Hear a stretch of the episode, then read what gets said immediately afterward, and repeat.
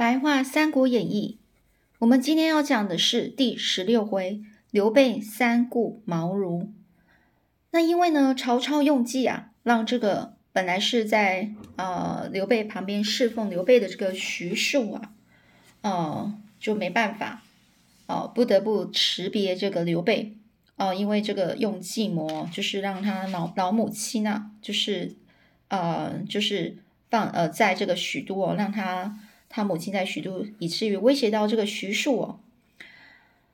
那这个徐庶呢，离开的刘备呢，在相聚的最后一晚，刘备呢是请这个徐庶饮酒。这无奈啊，徐庶就在那边说啊：“哎，听到老母亲为曹操呃所求，也就是老母亲被曹操抓住了，抓住了，那心呢就全部都悬在这件事上。”眼前虽然是琼浆玉液，我也没心情喝啊。琼浆玉液，就说，呃，眼前这些东西啊，是就就算是传说，就是神仙喝的饮品啊，就是饮料哦，我也没心情喝，就是他完全没心情啊，去享享受眼前这些东西哦。刘备就说：“哎，知道你要离开，我好像失去左右手啊。虽然有龙肝凤髓。”我一样食之无味啊！这刘备就说啊，反知道你要离开了，我好像就突然觉得我好像要失去我的左左手跟右手，就是我的帮手的意思啊。虽然呢是有这个龙肝凤髓哦，也就是这种呃眼前他看到这些食物就是非常稀有的物品，就是很好吃很美食啊，在眼前啊，我一样食之无味哦，就是内心呐非常的忧虑不安，连吃东西都不知道食物的滋味哦。叫食之食不知味哦。刘备呢一说完呢，两人呢就忍不住就相对的就相面面对面的这样子流落泪哦，流泪了。这天亮之后呢，刘备呢就送这个徐庶出城，只因为刘备实在是太舍不得徐庶了，送了一程又一程。徐庶心中虽然也是万般不舍，仍然是很毅然决然的就阻止说。哎呀，不劳主公您这样子远送啊！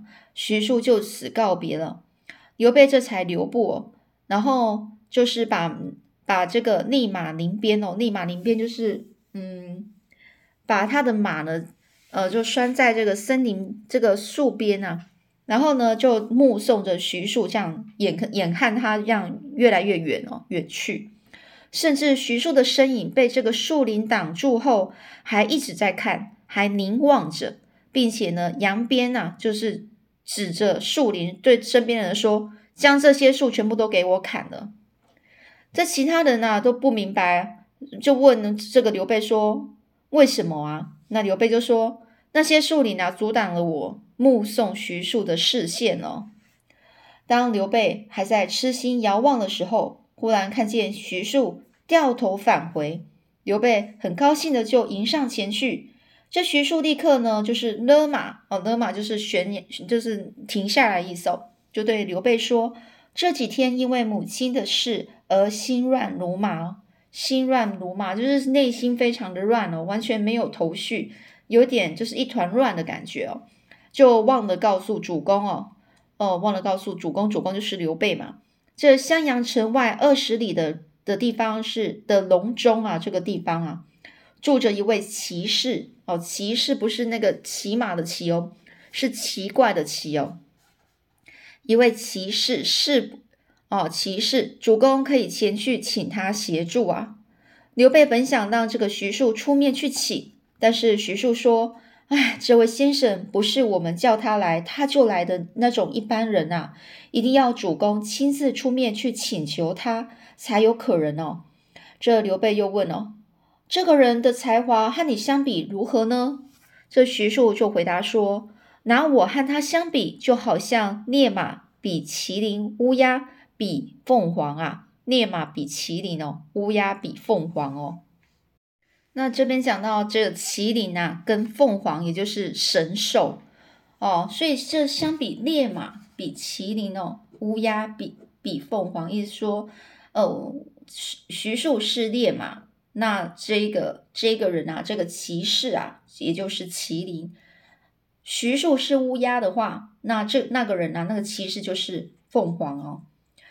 他自己曾经自比为春秋时期的政治家哦，政治家管仲和战国时期的名将乐毅哦，也就是春秋时期政治家管仲，还有战国时的名将乐毅。那这边讲到这个管仲啊，也之前我们有稍稍微有讲过他的故事哦，他是齐国就春秋时期的齐国的法家代表。也是很有名的，就政治跟哲学家哦。那这个战国时候的这一个乐毅呢，他就是东大概东周战国时期的哦的燕国的军事家。那这两个呢，常常被就是讲在一起有齐名哦。但是呢，这徐庶就说啊，我认为啊，管管仲和乐毅呀，也比不上他。以这个惊天伟地的才能来说，他是天下第一呀。这惊天伟地的意思说，是指以天地为法度，后后用来比喻一个人有杰出的治理天下的能力哦。也就是说，以这个治理天下的能力，这个才能来说呢，他是天下第一呀。这刘备一听啊，立刻就追问说：“徐徐庶说口中这个骑士的姓名啊？”这徐庶就说：“他呢，父姓诸葛哦，他他叫诸葛哦。”明亮，字孔明，哦，现在和弟弟诸葛均在这个南阳耕耕读为生哦，就是自己耕种啊，然后读书哦，这样子。因为居住的地方有一有一冈哦，叫做卧龙冈哦。那这冈哦，就是冈冈山哦，就是冈就是山岭的意思啊。然后呢，所以他自号，自号自己叫卧龙先生，就自己称自己卧龙先生。如果他肯出山哦，出山就是出离开这个山呐，山岭哦，辅佐主公哦，就不愁天下不定了，也就天下就一定会太平了。一听到这个卧龙两个字，刘备忽然想起以前水镜先生曾经对自己说。哦，如果你能够得到卧龙或凤雏中的任何一一个人来辅佐，那天下很快就能够安定下来了。但是卧龙凤雏究竟指的是什么的呢？他一直是百思不解啊，百思不解就是他一直都不明白哦，一直就一直思考，但是无论怎么样都无法理解哦。于是就问徐庶说：“那位骑士莫非就是卧龙凤雏中的其中一人哦？”这徐庶就点头就说：“凤雏是指襄阳的庞统，哦，就凤雏是指襄阳的庞统，而卧龙就是这一个诸葛孔明，哦，所以卧龙就是南阳的诸葛诸葛孔明哦，一个在襄阳，一个在南阳。这刘备啊，心中的疑惑终于弄清楚了。”刘备激动的就说：“啊，如果不是你，我就像瞎了眼的人一样，错过了近在眼前的人才呀。”徐庶呢，就推荐完这个诸葛亮之后呢，再次去辞别了刘备，策马离去哦。策马离去就是就是上马，然后之后就就这样走了。而这个刘备呢，就回新野城之后呢，立刻叫人准备厚礼。和关羽、张飞呢，就同往这个隆中呢，去拜请这个诸葛亮。到了隆中这个地方，打听到诸葛亮是住在卧龙岗疏林的茅庐中哦。茅庐哦，就是可能是那种茅茅那种茅草建的一种一个小房子哦。到了草屋呢，刘备就下马，然后轻叩柴门哦，轻叩就是亲自去去敲门哦。不久呢，一个小童啊，小儿童啊，就小童哦，出来应门，应门的意思就出来，然后是问是谁呀？这刘刘备是客气的问哦，汉左将军宜城亭哦，宜城亭侯领着豫州豫州牧皇叔刘备哦，将军宜城亭侯领豫州牧皇叔刘备特来。拜见诸葛先生，小童就在就回答说：“我记不住这么多头衔呐。”刘备就接着说：“那你只要说刘备来访就可以了。”小童这才说：“先生今天早上出去了。”刘备就问：“到哪里去了呢？”这小童就说：“先生踪迹不定，我也不知道他何处去啊。”刘备又问：“什么时候回来呢？”小童就说：“先生的归期也很难说啊，有时三到五天，有时要十几天呢。”这见不到诸葛亮，刘备是非常失望哦。张飞则说：“既然见不到，那就回去吧。”刘备却不死心，就说：“再等一下好了。”关羽出面劝说：“不如我们先回去，派人打听到先生在的时候，再前来探访。”刘备听从这个关羽的建议啊，但是能惆怅不已啊，惆怅的失望哦。临走前呢，再三的交代这个小童哦：“先生回来，请跟先生说，刘备曾来拜访。”这刘备呢，一行人就走了几里路之后，回头看这个隆中景物。确实是一片山明水秀，教人教人这个流连忘返哦，流连忘返哦，形容就是呃很眷恋迷恋某一个事物，而忘了要离开或是不能离开呀。在准备动身的时候，突然迎面走来了一身穿着黑布袍、头戴着逍遥巾的人哦。哦，那只见这个人啊，容貌轩昂，风姿俊爽。刘备就就说他必定就是卧龙先生了，急忙就下马行礼，并说：“是卧龙先生吗？”对方就问：“将军是谁呢？”刘备就说：“在下刘备。”前面讲到这个逍遥巾呢，就是那个头发就是在中间，呃，就头顶上，然后包一个包，然后用布给它包起来的一个逍遥巾。哦，那这个这个对方就表明身份，就说啊：“我不是孔明。”而是孔明的好朋友崔州平将军，为了什么事想见孔明呢？刘备就想起想起了水镜先生在徐庶离开之后来找过徐庶哦。刘备想起水镜先生在徐州离开之后，哦，徐庶离开之后来找过徐庶。当时呢，这个当时他就说过，这个卧龙先生和徐庶以及崔州平、石广元。